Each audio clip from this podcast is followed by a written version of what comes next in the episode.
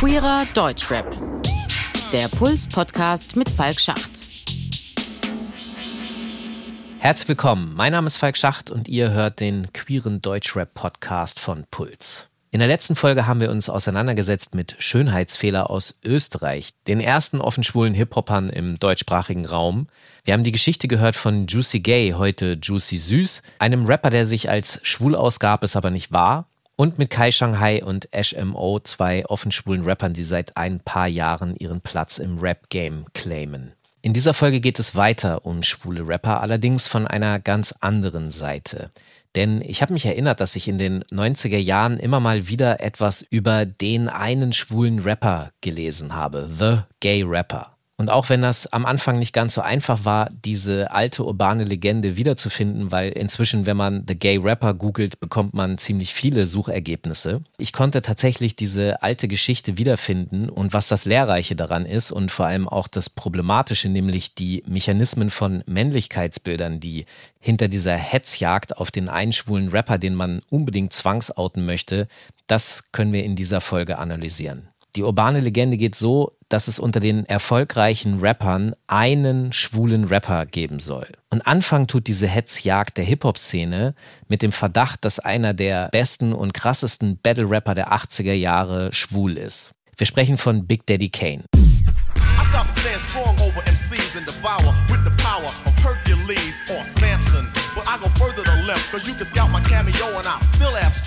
Big Daddy Kane gilt als einer der besten und krassesten Battle-Rapper der 80er Jahre und er selbst hat sich damals sehr typisch cis-heteromännlich auf seinen Covern und in seinem ganzen Image inszeniert. So ist er zum Beispiel auf einem Cover als ja, römischer Kaiser zu sehen, von Frauen umringt, die ihn verehren oder eben die 80er-Version am Swingpool einer Millionenvilla. Das war ein weiteres Albumcover von ihm. Doch zum Ende der 80er, Anfang der 90er kamen Gerüchte auf, dass Big Daddy Kane HIV-positiv sein soll, was in den 80ern noch als eindeutiges Indiz für Homosexualität gesehen wurde.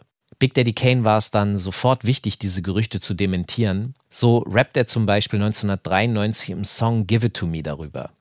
I paid a cost to be the boss. Like with that HIV rumor, they tried to toss.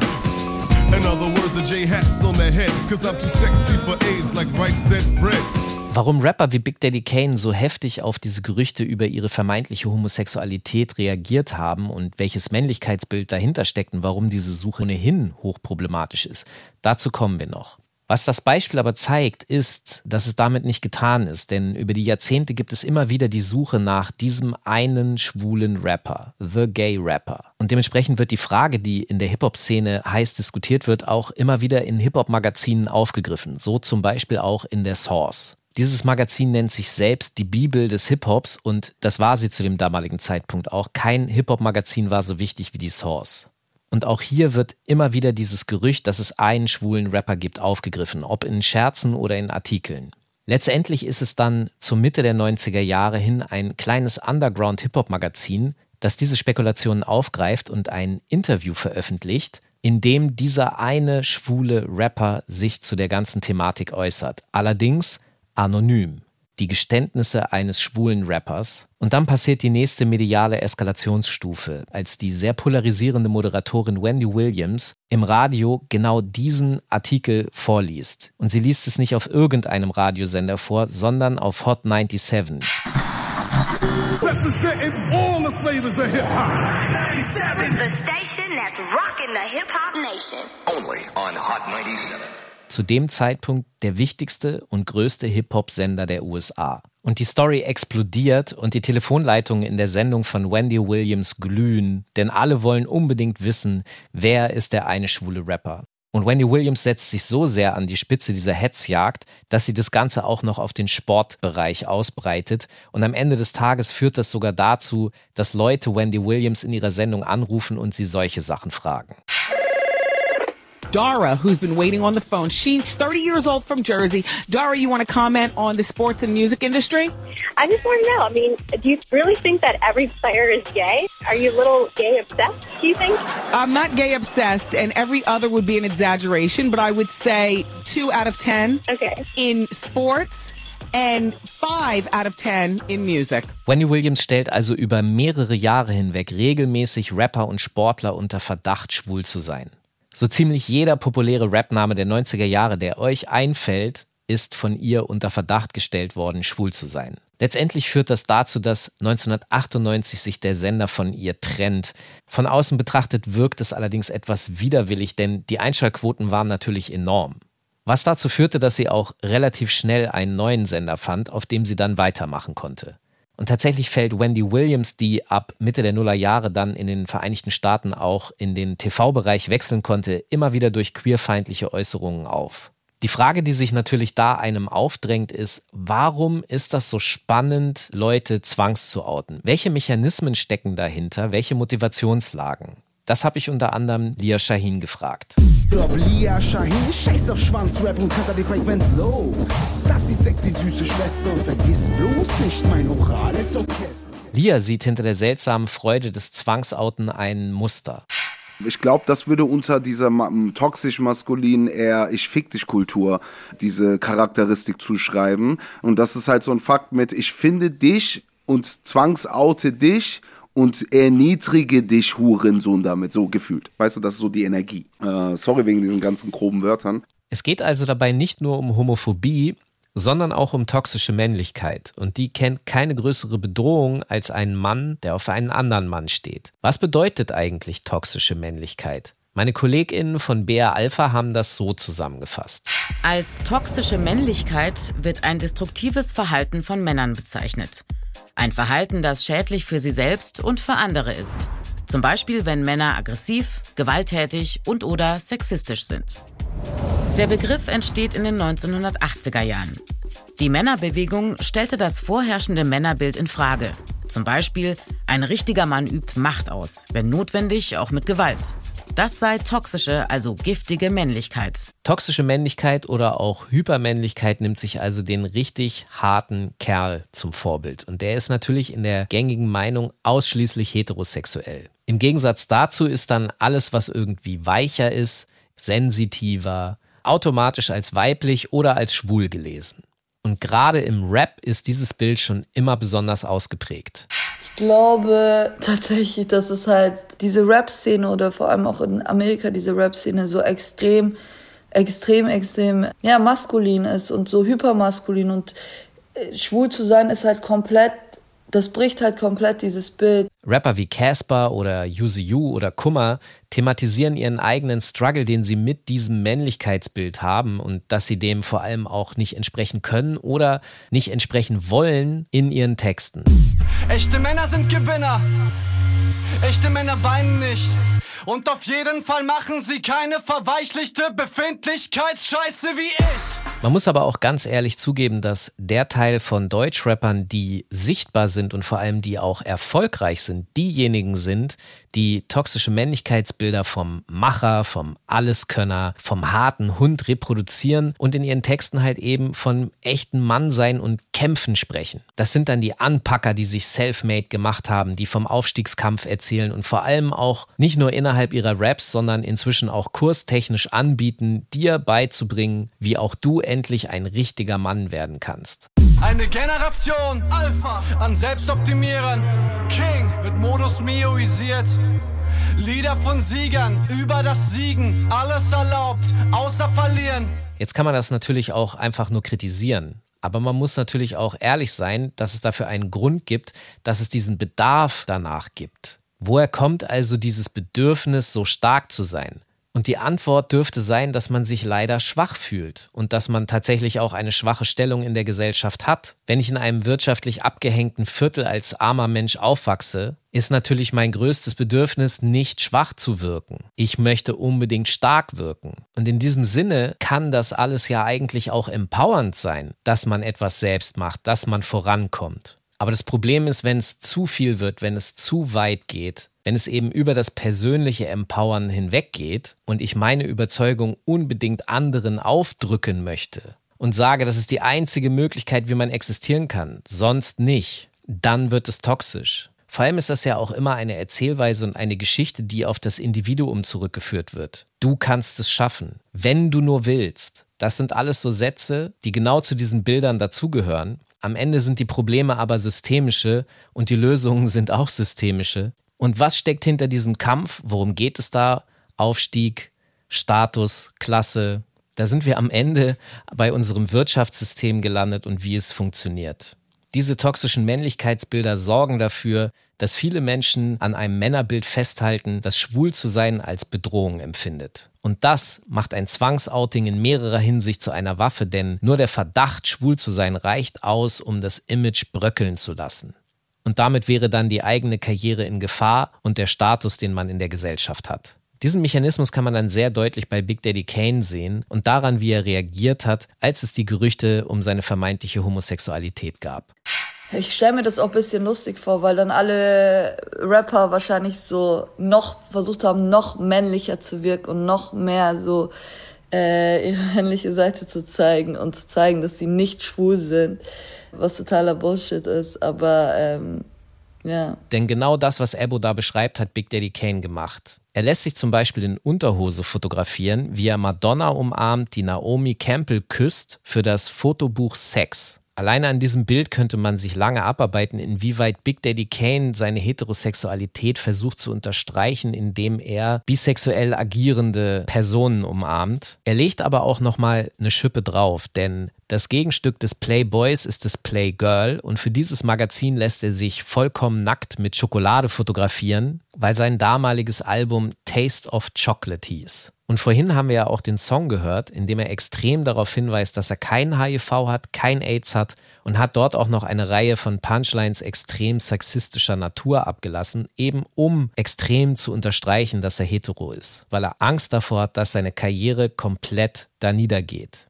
Denn die Karriere von Big Daddy Kane ging nach diesen Gerüchten eher bergab. Der Erfolg wurde immer kleiner. Aber warum genau ist der Gedanke, ein erfolgreicher Rapper könnte schwul sein, scheinbar so befremdlich? Abgesehen davon, dass es dem gängigen Männlichkeitsbild widerspricht, stellt der Gedanke laut Kai Shanghai aber noch mehr in Frage.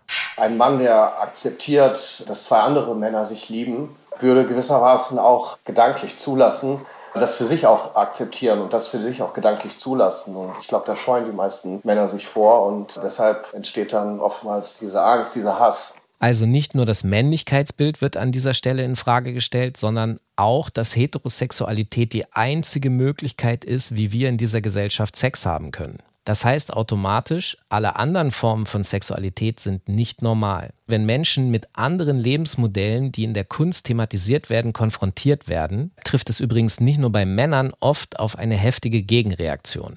Also ich erinnere mich an ein Interview oder an einen Podcast-Moment von Haiti, wo sie irgendwie halt auch genau den Move gebracht und sagte, ja, sollen sie auch alle machen, was sie wollen, aber sie sollen halt nicht so viel darüber reden. Und ich denke ja so, Alter, mit wem featurest du die ganze Zeit und wer labert die ganze Zeit darüber, wie er fickt und wen er fickt und was er macht und wo wer was wie reinsteckt, so und dann sagst du, aber Schwule sollen dann bitte die Klappe halten und einfach nur rappen und nicht über Sex. Also, das sind halt echt absurde Zustände, muss ich sagen. Ja. Mittlerweile hat sich Haiti für ihre Aussagen von damals entschuldigt, aber es zeigt, wie wenig normalisiert schwuler Sex immer noch ist. Das heißt, er verstößt immer noch gegen die Norm, er ist immer noch ein Problem, weswegen es diese Aussagen gibt, die sollen doch von mir aus machen, aber bitte ohne dass ich was davon mitbekomme. Während mir an allen Ecken und Enden Heterosexualität geradezu hinterhergeschmissen wird. Aber kommen wir nochmal kurz zurück auf diese starken Distanzierungen. Es gibt ja auch gerne mal das Argument, solchen Leuten zu sagen, ey, wenn du dich so sehr davon zu distanzieren versuchst, heißt das eigentlich, dass du es selber bist. Und dazu hat Cementes einen interessanten Gedankengang formuliert. Und dann gibt's halt Leute, die behaupten, ja, alle Leute, die irgendwie emotional auf Queers reagieren, sind selber irgendwo versteckt queer. Würde ich nicht so sehen. Hm, dann hätten wir ja eine komplett schwule und transsexuelle Gesellschaft. Also, ich hätte da überhaupt nichts gegen, aber ja. Wie wir hören, ist es dann ganz am Ende doch nicht so einfach. Wenn man bedenkt, dass es am Ende um Existenzgrundlagen geht und dass schwul zu sein in dieser Gesellschaft immer noch eine Art Karrierekiller in vielen Branchen ist oder ein Outing mit Repressionen verbunden ist, dann wird klar, warum so sehr um dieses Bild gekämpft wird. Denn das ist tatsächlich auch einer der Gründe, warum das Outing sehr schwierig ist und oft auch sehr spät passiert, um sich beruflich eben nicht zu gefährden und damit die Existenz nicht zu gefährden. Und das betrifft dann am Ende nicht nur Rap, sondern auch andere Branchen und ein Beispiel dafür gibt uns Suki. Man kennt das ja auch aus dem Profisport. Jeder verdächtige Move kann zu einem Karriereende führen. Ja, ich finde es immer noch krass, wie sich irgendwie Profisportler, wenn sie sich dann outen, mit welcher Erleichterung, man hört wirklich förmlich alle Steine, die ihnen vom Herzen fallen, weil sie einfach Schiss hatten, dass wenn das durch andere Leute, dass sie also wirklich teilweise Menschen erpresst werden oder so. Vor zwei Jahren oder so hat sich so eine Beauty-Bloggerin, eine sehr erfolgreiche, als trans geoutet, aber auch erst nachdem Leute sie erpresst haben, ne, und irgendwie ihr gedroht haben, wenn sie das und das nicht macht, wird halt veröffentlicht, dass sie halt nicht cis-weiblich ist und so weiter. Also das ist halt schon echt wirklich sehr sick, muss ich sagen. Und das zeigt halt, wie angreifbar Queers immer noch sind. Und je nachdem, in welchem Umfeld sie eingesetzt wird, ist diese Waffe noch mal mächtiger, sagt Lia Shahin. Je nachdem, guck mal, bist du Allmann privilegiert und darfst dich outen, ohne harte Repressalien zu nehmen zu müssen. So, also es ist jetzt nicht so, dass die Deutschen das immer leichter haben. Ne? Also ich will nur kurz mit Pauschalitäten um mich schmeißen. So, dann hast du diese Waffe nicht so sehr, wie wenn du jetzt Beispiel, äh, sagen wir aus dem Iran, irgendwo kommst oder irgendein muslimisch geprägtes Land sozusagen, wo es dann auch noch in dem City-Bereich hart zugeht. Also muss ja nicht das ganze Land so sein, weißt du? So, äh, wenn du das dann noch dazu holst, ist das ja eines der mächtigsten Waffen, die du ja geben kannst. Also du kannst einen Menschen seine komplett, einen Sozialtod, ohne zu töten, das ist ein Sozialtod zu bezwecken. Und das ist halt einfach toxisch-maskuline Kriegsführung in deren abgefuckten Köpfen. Und diese Intersektionalität, von der Lia da spricht, die trifft im Deutschrap natürlich öfter zu. Denn recht aktuell zum Beispiel gab es diese Meldung auf der Rap-Gossip-Seite Rapcheck Memo zu hören. In letzter Zeit tauchen immer wieder solche Gerüchte auf. Scheinbar gibt es einen großen Rapper in Deutschland, der in Wahrheit schwul ist. Doch da es nicht passen würde zum Image, muss natürlich alles geheim bleiben. Sonst ist die Karriere vorbei. Immerhin wollen deutsche Rapper immer dieses Gangster-Image pflegen. Rappen von der Straße und wie hart das Leben ist. Und da ist er wieder, der eine schwule Rapper, der unbekannt ist, von dem alle unbedingt wissen wollen, wer er ist der also absolut in einer Gefahr lebt, weil einfach alle sich für ihn interessieren, um ihn zu outen. Es gilt immer noch, Schwulsein beendet die Karriere eines Rappers. Vor allem, wenn es jemand ist, der Straßenrap macht, zu dessen heteronormativen Männerbild es also mal gar nicht passt, nicht heterosexuell zu sein.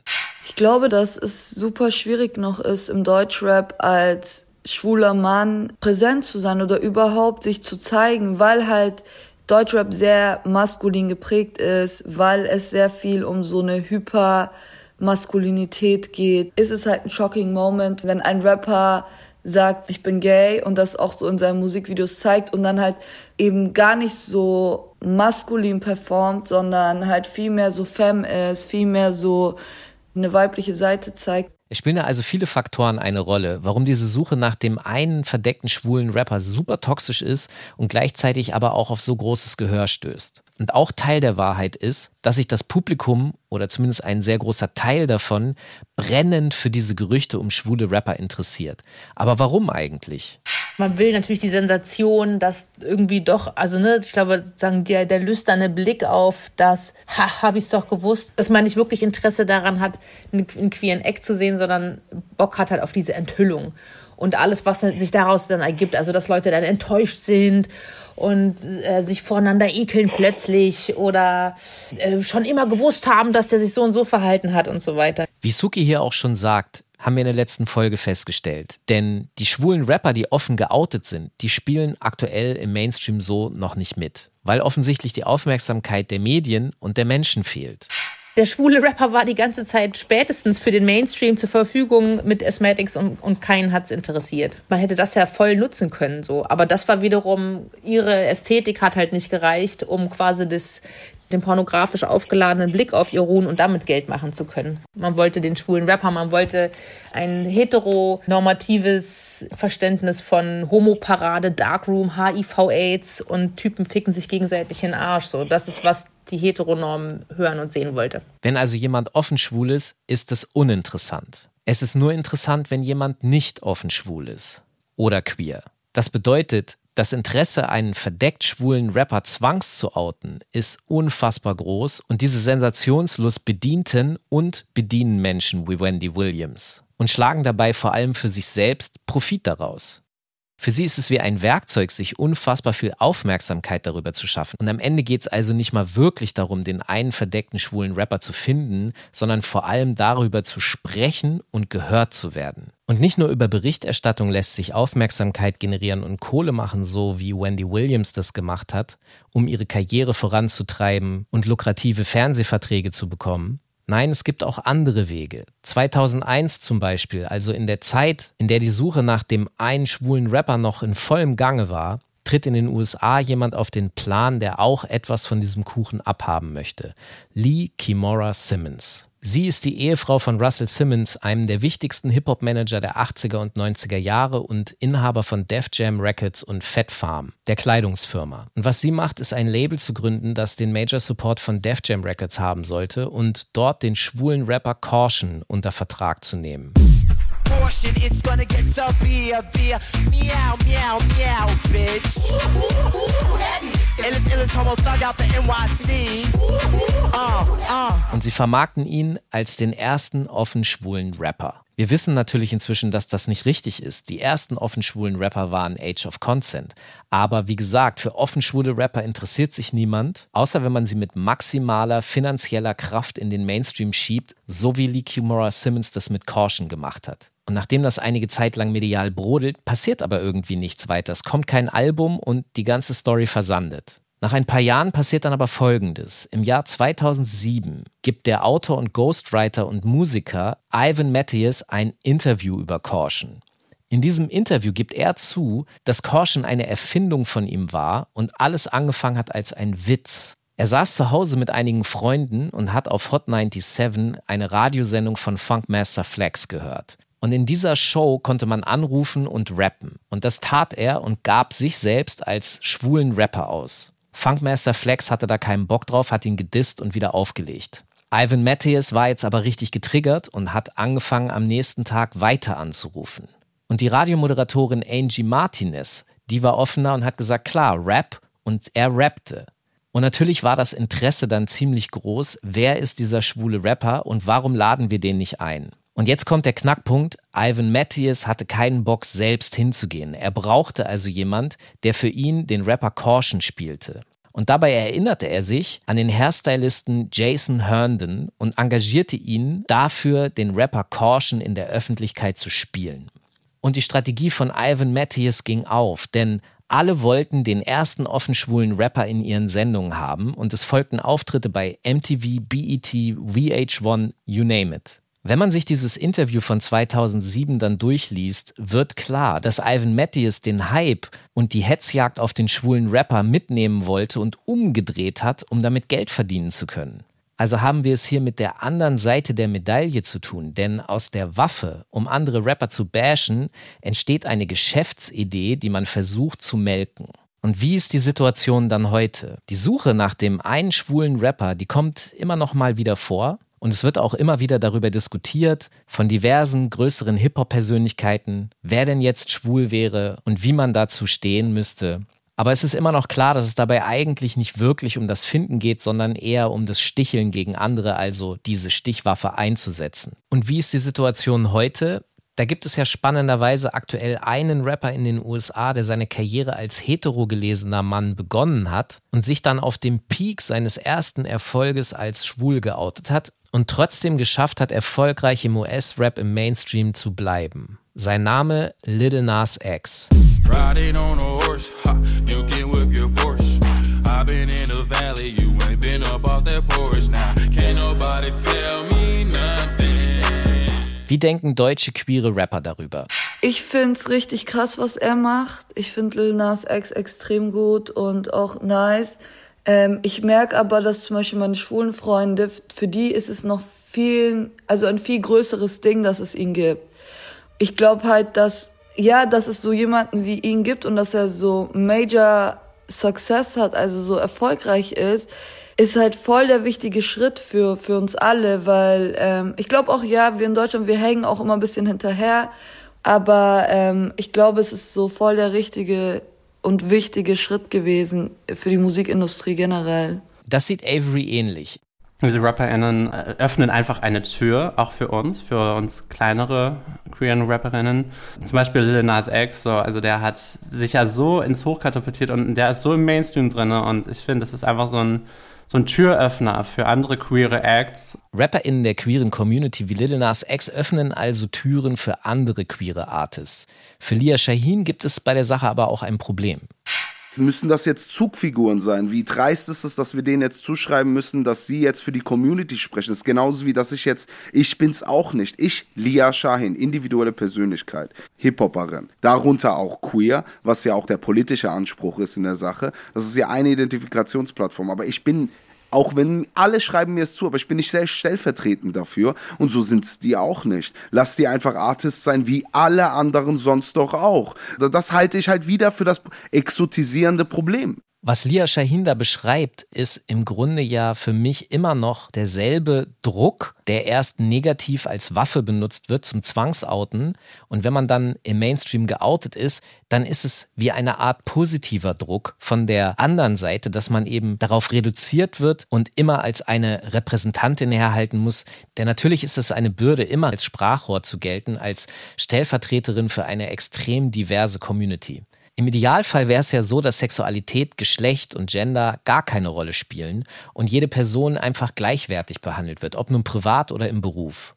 Dass wir an diesem Punkt als Gesellschaft immer noch nicht sind, belegen aber genau diese Beispiele. Und deshalb sieht Zuki tatsächlich den einzigen Weg hin zur Normalisierung darin, dass noch mehr queere Repräsentantinnen sichtbar werden müssen. Je mehr von uns da draußen sind, desto weniger können wir exotisiert werden. So. Und je weniger fühlt es sich nach Minderheit und nach Ausgrenzung an. Und das ist was Gutes. So. Und je mehr Leute draußen, je mehr Queers da draußen sichtbar sind und auf Bühnen sind ähm, und sichtbar sind im Internet und sonst wo, desto mehr Angebote haben wir auch uns mit den Leuten zu identifizieren, weil nicht jede queere Person feiert jeden queeren Act, so, ne? Also es ist, da muss es, also, dass man dann so zwangsläufig die eine Person dann gut finden muss, nur weil die jetzt auch zufällig queer ist, ist halt eben auch viel zu kurz gegriffen, so, und, und, und vereinheitlicht uns auch auf eine Weise. Spannendes Schlusswort von Suki und auch gleich ein bisschen ein Vorausblick auf unsere nächsten Folgen. Aber erstmal noch das Fazit von heute, denn das hier war die zweite Folge, die einen starken Fokus auf schwule Rap-Perspektiven hatte. Denn wenn man in die Archive reingeht, dann sind die ersten 25 Jahre, wenn man das queeren Rap nennen möchte, schon sehr stark aus einer schwulen Perspektive geprägt. Und es gibt eben relativ wenig lesbische oder queere Rap-Perspektiven. Man kann also sagen, die sind schon ziemlich stark unterdokumentiert. Das werden wir allerdings in den nächsten Folgen ändern, denn da wird es um die ersten lesbischen und queeren Perspektiven im Rap gehen. Denn der Begriff queer, wie wir gelernt haben, umfasst ja noch viel mehr, aber dazu kommen wir noch. Also direkt die vierte Folge anmachen und zuhören. Danke für euer Interesse und fürs Zuhören. Dieser Podcast ist eine Teamleistung hier bei Puls. Redaktion Sophie Kernbichel, Finna, Edis Üneck und Falk Schacht. Grafik Ki Kesor und Lisa Hinder. Produktion Christoph Tampe, Hanna Meyer und Matthias Sautier. Sounddesign Benedikt Wiesmeier und Enno Rangnick. Puls.